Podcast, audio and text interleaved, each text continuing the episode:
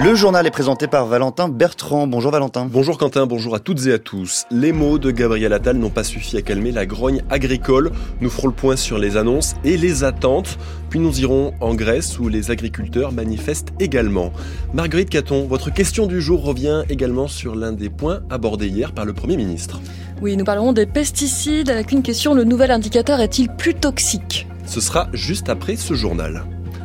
Une association d'aide aux femmes israéliennes pointe les méthodes du Hamas dans les violences sexuelles commises lors de l'attaque du 7 octobre.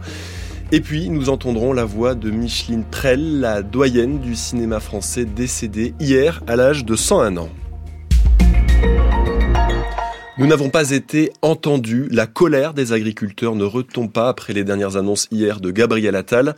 Le Premier ministre a promis l'abandon de l'indicateur français sur les pesticides au profit d'un système européen moins contraignant, une proposition de loi pour la souveraineté agricole d'ici l'été et entre-temps des consultations autour des lois Egalim pour mieux rémunérer les producteurs. Le chef du gouvernement a surtout insisté sur les mesures déjà engagées, mais pour les syndicats agricoles majoritaires, il n'y a toujours pas de cap défini, Mathilde Cariou. Pourtant, le gouvernement a tout fait pour être clair. Une liste de 62 engagements mis noir sur blanc à la demande des syndicats agricoles. Le cabinet du Premier ministre a même pris soin de les classer dans un tableau avec un code couleur selon l'état d'avancement de chacun. C'est très pédagogique et ça se veut efficace. Pour autant, les agriculteurs le répètent depuis hier, ça n'est pas suffisant. On veut des assurances sur le prix de nos produits, disent-ils, et on les veut maintenant. Exit les consultations, les rapports parlementaires qui ne font que délayer un calendrier déjà flou. Eux qui réclamaient des réponses ce week-end, ils auront un projet de loi cet été. D'ici là, le gouvernement consulte. Il y a notamment cette conférence des solutions annoncée pour le mois d'avril, où il devrait être question, entre autres, d'encourager l'achat de bio dans la restauration collective. Rappelons que c'est déjà l'une des dispositions de la loi Egalim, minimum 20% de bio dans les cantines. Aujourd'hui, la moyenne est établie à 7%. La question n'est donc plus d'encourager, mais bien de faire appliquer. Avant de rencontrer de nouveau le gouvernement dans les allées du Salon de l'agriculture samedi, des actions se poursuivent. L'autoroute A62 est toujours bloquée près de Montauban dans le Tarn-et-Garonne. Des producteurs laitiers de la Confédération paysanne ont envahi hier le siège de l'industriel Lactalis à Laval. Ils ont été évacués dans la soirée euh, dans le calme par des CRS. Aux quatre coins de l'Europe, la colère agricole gronde. Des milliers d'agriculteurs ont manifesté hier à Madrid, mais aussi à Athènes. Ils ont campé devant la Voulie, le Parlement grec, encadré par les forces anti-émeutes. Là aussi, Angélique Kourounis, la détermination est grande pour tenter de faire infléchir la politique du gouvernement conservateur de Kyriakos Mitsotakis.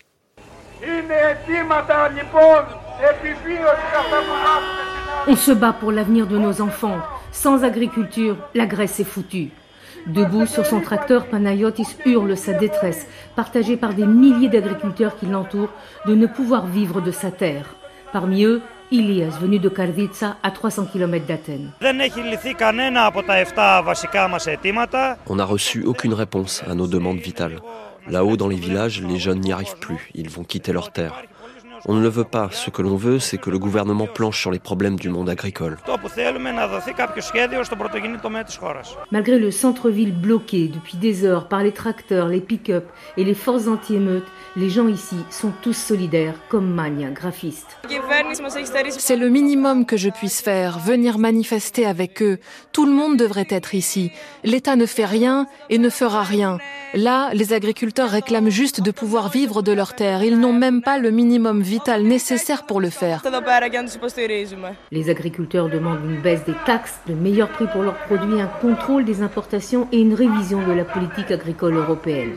Des aides leur ont déjà été versées, mais jugées trop faibles, elles n'ont fait qu'exacerber leur colère. Des consultations chez le médecin jusqu'à deux fois plus cher d'un département à l'autre. L'UFC Que Choisir Tacle dénonce la pratique de plus en plus répandue du dépassement d'honoraires. Un spécialiste sur deux est concerné. Les tarifs sont les plus élevés dans les grandes villes.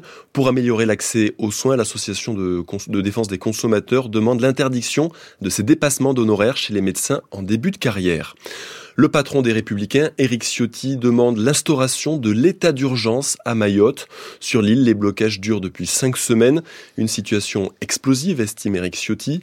Les habitants réclament des actions fortes du gouvernement pour lutter contre l'insécurité et réduire la pression migratoire.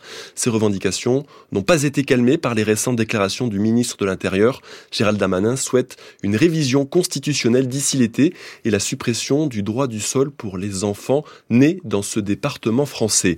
Cette situation inquiète aussi les élèves et étudiants maorais. Ils n'ont cours qu'en pointillé, voire pas du tout, depuis un mois à cause des blocages ou d'absence de professeurs. Reportage de Lola Fourmi. Après deux semaines de blocage, retour en cours pour Faïza, élève de terminale, mais l'emploi du temps est modifié parce qu'une partie des enseignants ne peut toujours pas venir. Du coup, les cours sont banalisés à chaque fois à midi parce qu'il y a des cours qu'on manquait l'après-midi qu'on doit faire. Je ne sais pas si cette année on fera le bac ou pas parce que euh, avec ce qui se passe, les barrages et tout, je ne sais pas si comment va ça se dérouler. Des craintes sur la tenue du bac, mais aussi du brevet, comme l'explique Jim, professeur d'anglais au collège de Passamendi. Ça m'inquiète beaucoup parce que ce sont des élèves euh, avec des grandes ambitions, euh, qui souhaitent réussir. Et je pense que euh, les membres du, de l'administration qui travaillent quand même euh, à pied d'œuvre pour aider et faire en sorte qu'ils rattrapent les retards et ne pas accumuler et qu'ils puissent quand même suivre le programme. Lassé de tout ça, Saptia, élève de terminale, ne compte pas poursuivre ses études ici après le bac. Je préfère aller en métropole, pour faire euh, tranquillement ma scolarité. Ils peuvent faire les barrages, mais ils peuvent aussi euh, penser à nous comme quoi nous, on devrait étudier. Ils ne pensent pas vraiment à nous, alors que l'avenir, c'est nous. Un avenir bien incertain, puisque les élèves maorais sont en vacances demain pour deux semaines. Après quatre mois d'enquête, une association israélienne met en lumière les violences sexuelles systématiques commises par le Hamas. C'était lors de l'attaque surprise du 7 octobre en Israël. Rapidement, des vidéos et des premiers témoignages ont pointé des viols, des violences physiques commis par les membres du Hamas.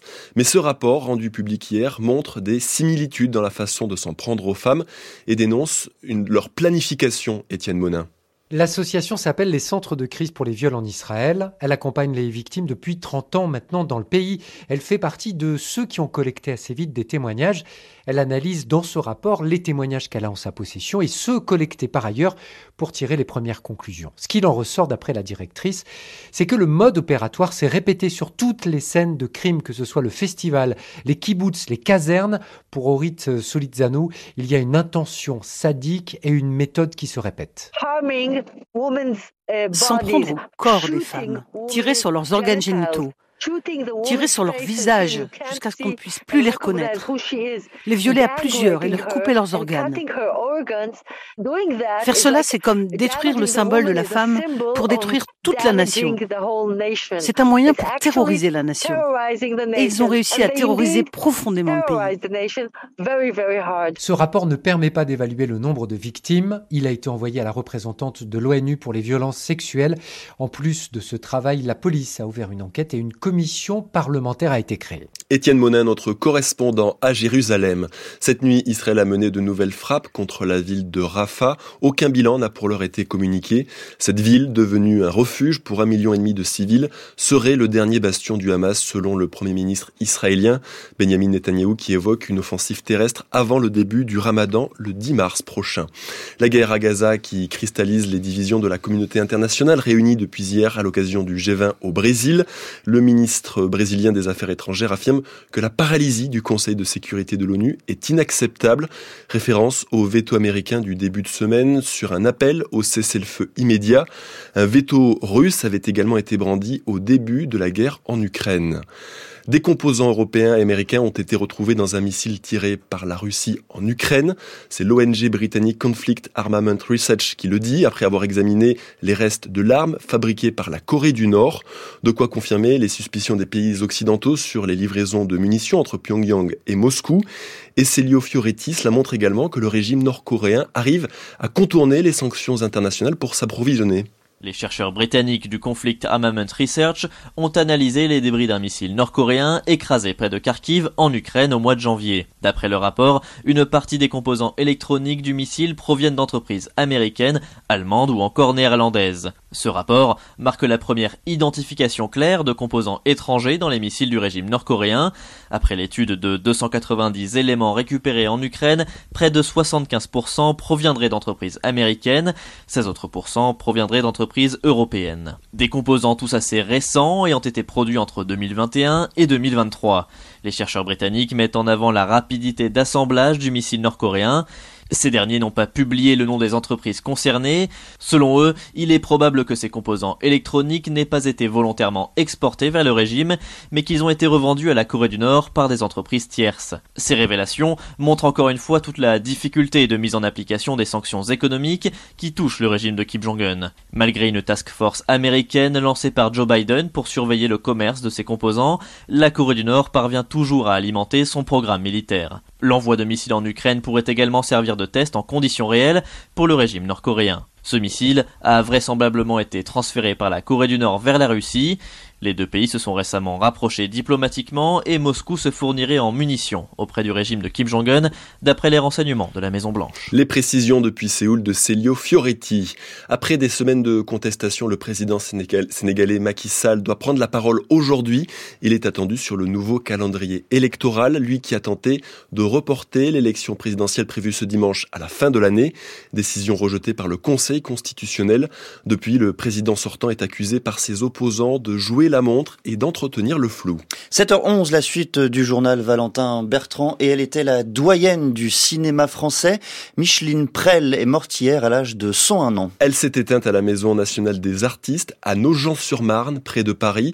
En 80 ans de carrière, des années 30 aux années 2010, Micheline Prel a tourné plus de 150 films avec quelques-uns des plus grands réalisateurs, Jacques Becker, Alain René, Jacques Demy et Joseph Lozé. En 2005, dans l'émission à voix nue de France Culture, Micheline Prel était revenue sur sa carrière de comédienne au micro de Serge Toubiana. On ne peut pas s'interpréter, c'est pas possible. C'est extrêmement gênant. Même je ne vois pas comment ça peut exister. Enfin, c'est en dehors du fait que je trouve pas ça intéressant, euh, quand il y avait tout à fait quelque chose, euh, un mot ou, ou euh, un tic ou quelque chose qui venait là et qui était tellement, qui m'appartenait déjà tellement que si je dois le faire, pour moi c'est faux. Alors que si j'interprète quelque chose qui ne m'appartient pas, c'est pas faux. Je vais le trouver à ma manière. Mais c'est vrai que j'aime imaginer les choses. C'est comme dans la vie. Moi, j'aime me regarder. Je peux prendre un temps fou à ne rien faire.